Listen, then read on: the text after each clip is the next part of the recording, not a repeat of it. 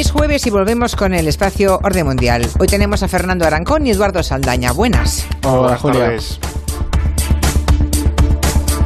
Antes de empezar, queremos recordar a los oyentes que si quieren plantear alguna pregunta al grupo de politólogos o expertos internacionales de orden mundial sobre cualquier tema en algún viaje que ustedes hayan visto en algún país, alguna cosa que les llame la atención, cuestiones internacionales, pueden dejarnos su voz en el WhatsApp de Gelo 638 442 081, pueden enviarnos un correo a julienlaonda.es, pueden ese contacto hacerlo a través de directamente del orden mundial, contacto arroba elordenmundial.com.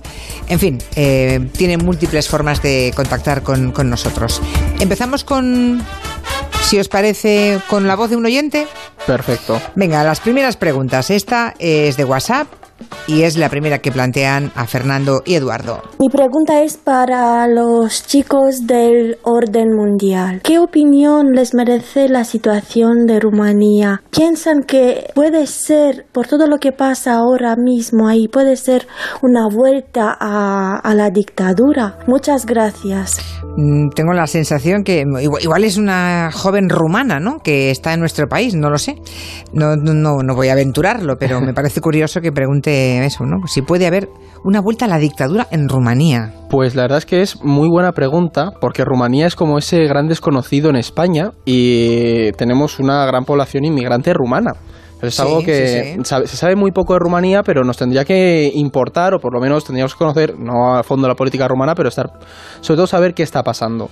Además es, es importante porque, de hecho, este fin de semana Rumanía celebra un referéndum que es crucial para el país, porque en los últimos años ha ido tomando unos tintes un poco autoritarios, el gobierno rumano, al igual que Polonia, Hungría, de los que ya hemos hablado, siempre se deja de lado Rumanía, pero tenemos que estar eh, vigilando un poco qué pasa. Este domingo, para que nos hagamos una idea, el gobierno, o sea, Rumanía celebra un referéndum para prohibir constitucionalmente el matrimonio entre personas del mismo sexo. Esto es así. Es Pero decir, no era legal hasta ahora. no, no, no. Ahora era legal, pero quieren por constitución definir que el matrimonio es entre hombres y mujeres. Ya. O sea, es un, retro- es un retroceso. Un retroceso. ¿Qué pasa? Que esto se suma a una amalgama de reformas que está llevando a cabo el gobierno porque le han salpicado muchos escándalos de corrupción en los últimos años. ¿Qué ocurre? Con esos escándalos lo que se está haciendo es taparlos, enfatizando otros aspectos de la vida política y nacional que pueden ser peligrosos, sobre todo si, se va polarizando y tendiendo a un auto- autoritarismo mucho mayor. Entonces, ¿qué pasa? Que no diría que vamos a ir hacia la política, hacia una dictadura como la de Ceausescu, porque no es así, pero sí estamos viendo que en Rumanía hay un giro hacia ese iliberalismo de Hungría o de Polonia. Un retroceso que también enseña la patita en otros países, ¿eh? no solamente en Rumanía, como acabamos de comentar. Otra pregunta, es nuestra seguidora, Celaguola se llama, nos pregunta qué es lo que está ocurriendo en Suecia, dice ella, en relación al aumento de las agresiones sexuales. Bueno, mi, pregunta sería si es verdad que están aumentando las violaciones y agresiones sexuales en Suecia. Pues lo que habrá visto Celabola, como quizás muchos, otros oyentes, es que en Suecia las violaciones y las agresiones sexuales están disparadas. Y aunque se afirme con, con rotundidad que Suecia se ha convertido en un auténtico infierno y los eh, datos de violaciones estén siendo desorbitados, esta frase es eh, como mínimo engañosa. Y aquí hay que hacer varios eh, matices. Para que nos hagamos una idea, en el año 2016, en Suecia, las cifras oficiales de violaciones y agresiones sexuales indicaron eh, que había 24 veces más violaciones que en España. 24 veces más. Que en, en principio podemos pensar, qué barbaridad, Sí, qué sí. narices está pasando ahí. Bueno, aquí viene la primera trampa. Se habla de violaciones cuando en realidad son denuncias por violación, porque al final en, la tipificación de delitos eh, tiene que haber una denuncia, no es tanto que ocurra en sí, porque tiene que haber una persona que lo denuncie. Y aquí viene eso, como decía, el primer matiz, que es que en estos países, en los países nórdicos, en países que tienen una sociedad y una cultura eh, bastante más, a nivel político, bastante más desarrollada que la que tenemos en España con este tema, se denuncia muchísimo más y no es un tabú social tan extendido como puede ser todavía en España las cuestiones de la violación, etcétera, etcétera. Entonces ahí está el primer matiz, que es que se denuncia muchísimo más. Por tanto, eso ya empieza a notar que al menos en ese sentido Suecia es una sociedad más, más sana. Luego el segundo matiz es que viene con los números. En Suecia se contabilizan una por una las violaciones sufridas por una persona, que puede ocurrir algo, por ejemplo, dentro del entorno de la pareja. No pensamos que las violaciones es de una persona ajena a, un, otro desconocido, ¿no? Mientras que en España, en otros países también, por ejemplo, de Europa, ocurre que, bueno, si se viola a una persona repetidas veces, se tipifica como una sola violación. Se suman, ¿no? Claro. En Suecia, en Suecia o, sea, en, el caso de la manada, digamos, serían cinco. ¿no? En Suecia sí. En Suecia serían cinco, en lugar de una violación. Vale. Efectivamente. O, pues, por ejemplo, una, una pareja viola a otra, a la otra pareja durante todos los días de un año, eso son 365 violaciones en Suecia. Ya, ya, ya, ya. Claro, y entonces aquí, ¿qué pasa? Que si esos números jugamos con distintas eh, formas de medir, pues evidentemente sale que la cifra está muchísimo más eh, O sea, no se corresponde con la verdad. Es curioso el, el ánimo que hay por denostar a Suecia, seguramente porque mm. tiene fama de ser una sociedad tan, ah, tan civilizada, ¿verdad? Tan igualitaria en tantas cosas buenas, ¿no? Eh, ¿Qué forma, qué, pasión hay por intentar buscar los tres pies al gato? Igual que el tema de los suicidios. También se empeñan en decir que hay muchos suicidios. Es otro mito que un día podemos ver aquí. Sí, sí, sí. Eh, no hace mucho estuve viendo un, un, un reportaje profundo al respecto y no es verdad, no es verdad que haya más eh, suicidios que aquí. Otra leyenda urbana que aquí se genera y se echa a andar seguramente para sentirnos mejor nosotros, no lo sé, es curioso. Bien, queda claro. Otra pregunta más. Em, esta es curiosa. Dice un oyente, quiere saber por qué Nueva Zelanda se llama Nueva Zelanda. ¿Lo sabéis? Pues, o sea, yo cuando, cuando nos llegó la pregunta dijimos, vale, esta es muy, sobre todo eso, lo que has dicho tú, curiosa, y lo hemos estado investigando, y hay dos cuestiones. Por un lado, siempre tendemos a pensar en Nueva Zelanda como eh, Nueva Zelanda, que es el nombre que le dimos los europeos al llegar allí, pero había unas comunidades maoríes viviendo antes en, ese archipiélago, y estas la llamaban Aotearoa, que es la tierra de la, de la gran nube blanca. Eso, fue, eso es un nombre natural. ¿Qué ocurrió? Que luego este nombre, Nueva Zelanda, el que ya, porque hoy en día todos lo conocemos, eh, se lo debemos a los exploradores neerlandeses, que al llegar allí perdidos, porque hemos de decir que fueron para Nueva Zelanda pensando que estaban cerca de Argentina, entonces se encontraron en esa zona de repente, eh, este archipiélago le recordó a la provincia de Zelanda, que es una región de, los Países Bajos, porque, o sea, Zelanda significa la tierra de los mares, es decir, le recordó a esas islas y eh, penínsulas que hay en Zelanda y ya le pusieron Nueva Zelanda. Muy bien, tengo aquí una pregunta, vamos a dejarla para la semana que viene, otra más, porque si no, no podremos hablar de lo que tenemos previsto Brasil y demás, que hay también elecciones muy importantes este domingo. Pero que sepáis que hay un oyente, Sergio, que hizo un circuito este verano por Praga, Viena y Hungría, y pregunta que por qué comen a las 12, hay mucha gente en Europa que come a las 12 del mediodía, ¿no? Y sobre todo, ¿por qué recogen el servicio cuando aún estás comiendo? Dice, casi casi te quitan el plato. No sé si tuvo mala suerte o no Sergio en ese circuito por Praga, Viena y Hungría, pero bueno, lo investigamos, ¿no? A ver esto de que te quiten el plato cuando aún estás comiendo. Tomamos nota. Yo creo que va a ser que tuvo mala suerte, ¿no? O que no, con un restaurante así poco seco que le daban así un poquito de Bueno, ya, pero sí, pero fijaros que habla de Praga, Viena y Hungría, o sea, tuvo mala suerte en tres lugares distintos. A ver, es cierto que la tradición del sur de Europa de comer con calma y quedarte la sobremesa no es algo que esté muy extendido. No, hay que señalar. Somos nosotros los raros, no creo que no son ellos los raros, somos nosotros. hay una diferencia muy grande entre Centro Europa, el norte y luego la zona mediterránea, que es un espíritu distinto. Lo ha dicho, que se celebra la primera vuelta de las presidenciales en Brasil este domingo y el auge del candidato de extrema derecha, Jair Bolsonaro, ha hecho que muchísimas mujeres, que miles de mujeres, que han salido a la calle con un lema El Nao, o sea, el no, estén llenando las calles del país, de todo Brasil, protestando contra el político y sus ideas, porque es como para echarle de comer aparte las ideas que tiene Jair Bolsonaro respecto a las mujeres, ¿no? Pero no es la primera vez que vemos como un movimiento de mujeres planta cara a ese tipo de políticos populistas, ¿no? ¿Qué papel diríais que están jugando las mujeres en poner freno a determinadas políticas reaccionarias?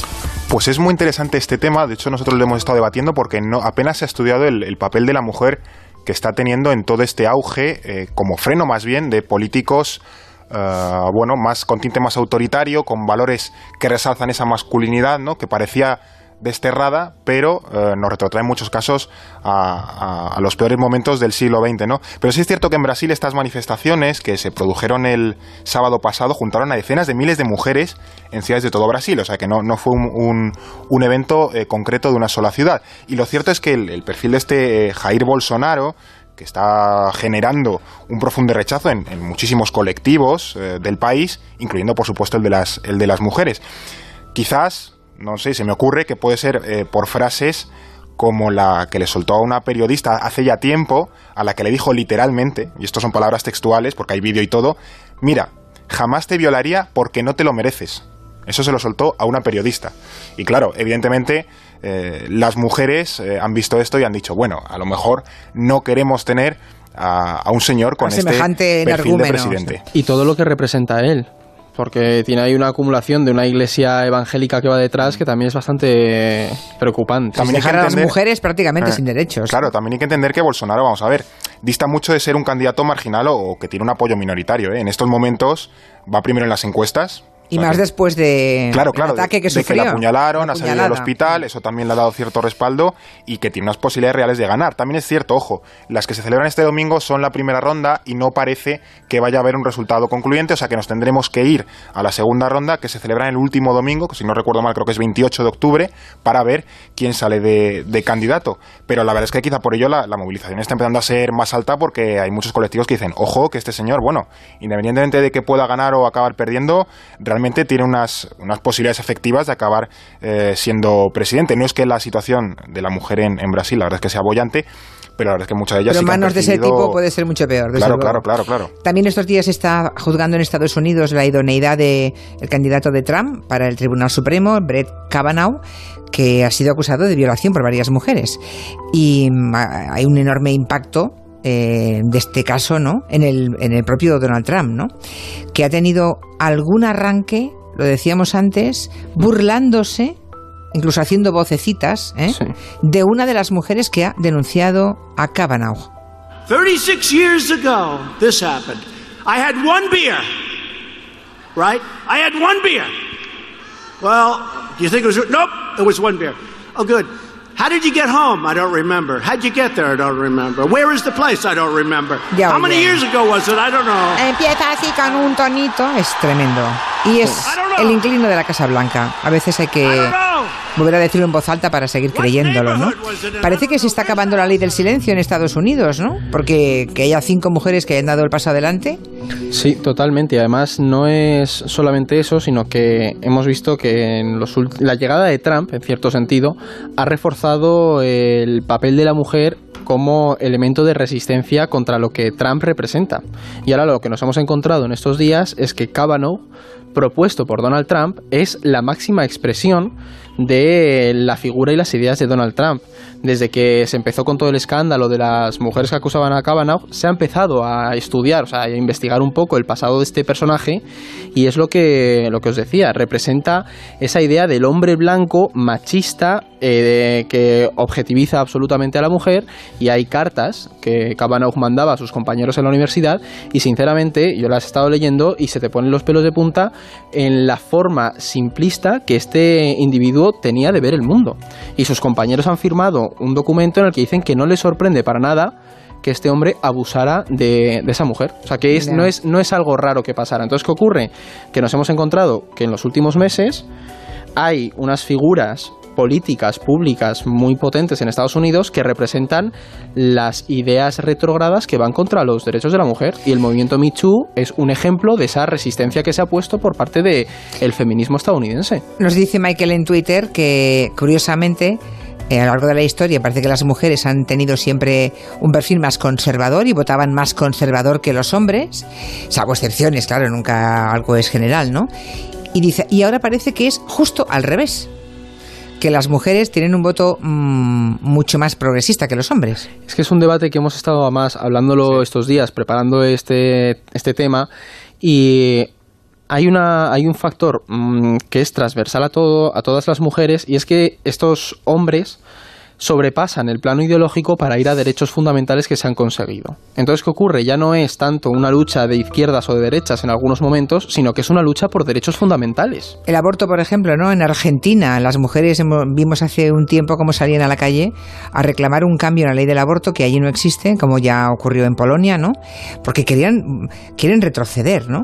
O sea que mm, ganaron en primera vuelta, pero luego el Senado lo tumbó da la sensación de que las grandes manifestaciones, las protestas más ruidosas, no más, más eh, clamorosas, las protagonizan las mujeres en muchos lugares del mundo.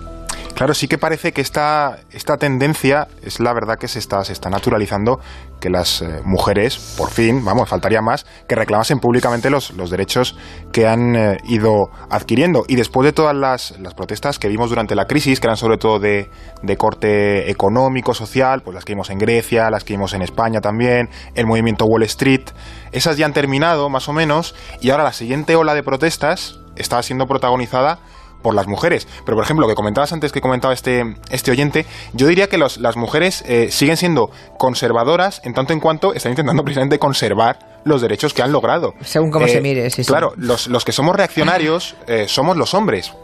Porque estamos intentando, en muchos países, por ejemplo, cambiar ese sistema, el sistema que había establecido, por uno que sea distinto y en este caso es mucho más agresivo con estos perfiles pues tipo Trump, tipo Salvini, Erdogan, Orbán, sí. Erdogan, etcétera, etcétera. O sea que al final es un, es un conservadurismo, pero eh, visto desde una perspectiva eh, del siglo XXI, es un conservadurismo positivo porque, en fin, están intentando mantener unos derechos que son eh, lógicos y es otra parte de la población las que intenta romper ese statu quo. Y- Dice- perdón. Sí, sí, no, no, perdón, Julia. No, no, es que iba a cambiar, iba, iba, iba a avanzar, ¿eh? iba a avanzar el tema porque me estaba riendo porque hay un oyente Ray que dice que él también ha estado en Praga y en Viena y dice sí, sí, que a veces la amabilidad, lo pone entre comillas, centroeuropea, la traducen en retirarte los platos vacíos a toda leche. Dice, a mí también me ha pasado. O sea, que no es algo tan fuera de lo común. No, no, no. Bueno, a ver si hay más oyentes que hayan estado en Centro Europa y también les hayan retirado los platos casi con el último bocado, ¿no? Pero, de hecho, o sea, esto ya por añadir una, una puntualización. eh, hay una asignatura, yo recuerdo haberla estudiado en Relaciones Internacionales, y era el entender la, la diplomacia gastronómica del resto de culturas. La idiosincrasia. Claro, que Sí, tú vas sí. a lo mejor a China y te acabas el plato y es una ofensa porque significa que no te han puesto suficiente. O sea, eso Esto me suena a los gallegos. Los gallegos. Tú te vas a casa de un gallego, no es que tengas que dejarte agua en el plato, pero como te lo comas todo y muy rápidamente, lo que piensa el anfitrión es que te ha puesto poco y entonces prepárate, porque te viene el segundo plato. claro. Más grelos. Te ponen más, más grelos, más lacón o más lo que sea. Bueno, no hay semana que no se hable de Italia, últimamente por nada bueno, por cierto. El gobierno de la Liga Norte y el Movimiento Cinco Estrellas ha decidido no hacer caso a los presupuestos europeos, ¿no? Es como si aquí no tuviéramos techo de déficit y digan, no, no, no, aquí lo que diga Europa nos lo pasamos por el arco del triunfo, ¿no? Claro, ha sido decirlo y los mercados ponerse de uñas con Italia. ¿Qué está ocurriendo allí? Y eso, esa movida italiana, ¿cómo nos puede afectar en España? Pues mm, yo me voy a remitir a las palabras que ha dicho el comisario de Asuntos Económicos y es que los italianos han elegido un gobierno euroescéptico. O sea, esa es la, la idea principal de todo esto. Menudo mensajito. No, no, es que es cierto, además lo dijo después de, con todo este jaleo, dijo, mira, es que el problema está en esto. ¿Qué ha ocurrido? Que Salvini y el Movimiento 5 Estrellas, también con, con Di Maio, han, de- han dicho que el, el techo de gasto, ese del 0,8% que se estableció, que no se puede, que vamos a poner un 2,4%. ¿Qué, ¿Qué ocurre? Que Europa le ha dicho que eso es imposible. Hemos tenido una semana en la que la prima de riesgo italiana estaba al 300 puntos, eh, pavor total en los mercados, se parece que se ha llegado a un acuerdo entre ambos, aunque el techo de déficit sigue siendo bastante alto. ¿Qué ocurre? Que esto es muy peligroso porque Italia es el segundo país con más deuda pública de Europa. Es decir, para que nos hagamos una idea, solo Grecia está por delante de él y la deuda pública italiana representa un 130% del PIB. Y no estamos hablando de un país como, pues eso podríamos decir, República Checa o Rumanía, no es que Italia Ya, ya, es de los cinco miembros fundadores de la Unión Europea y es un país que a nivel diplomático siempre se dice estemos pendientes de Italia, que a la chita callando siempre influye mucho. Entonces, una crisis económica en Italia a España le podría repercutir muchísimo. También ha habido aquí un pequeño pulso entre la UE y los Ah, bueno.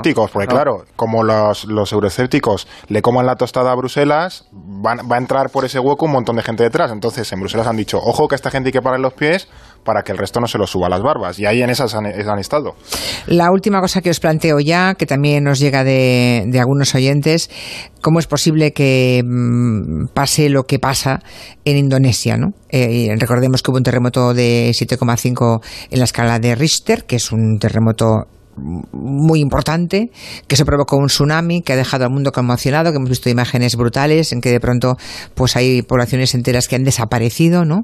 Y hay oyentes que se preguntan cómo es posible que después del, de la catástrofe del 2004 en el sudeste asiático no se pueda prever nunca un desastre de esta magnitud. No sé si tenéis respuesta a esta pregunta. Prever, prever no se puede, pero sí, bueno, se puede más o menos apuntar la que te, la que te va a caer. Sí es cierto que en Indonesia se ha juntado un poco el hambre con las ganas de comer. Para empezar, Indonesia está en el, en el llamado el Ring of Fire, que es como el arco de, de, fuego de la zona del, del, sudeste asiático, que a nivel sísmico es un auténtico polvorín. Y además, a nivel geográfico, Palu, la ciudad que ha quedado hecha polvo, tiene la mala suerte de estar en una bahía muy estrecha, y entonces las olas eh, del tsunami han hecho como un efecto túnel entonces han recorrido toda la bahía y, han, y como Palo está justo al final, pues claro, ha sido como un ariete claro. contra la ciudad. ¿Qué pasa también, por ejemplo? La, se, ha, se, ha, estimado, bueno, ya han sobrepasado los 1.400 muertos y se estima que hay más de 200.000 personas en situación de asistencia humanitaria.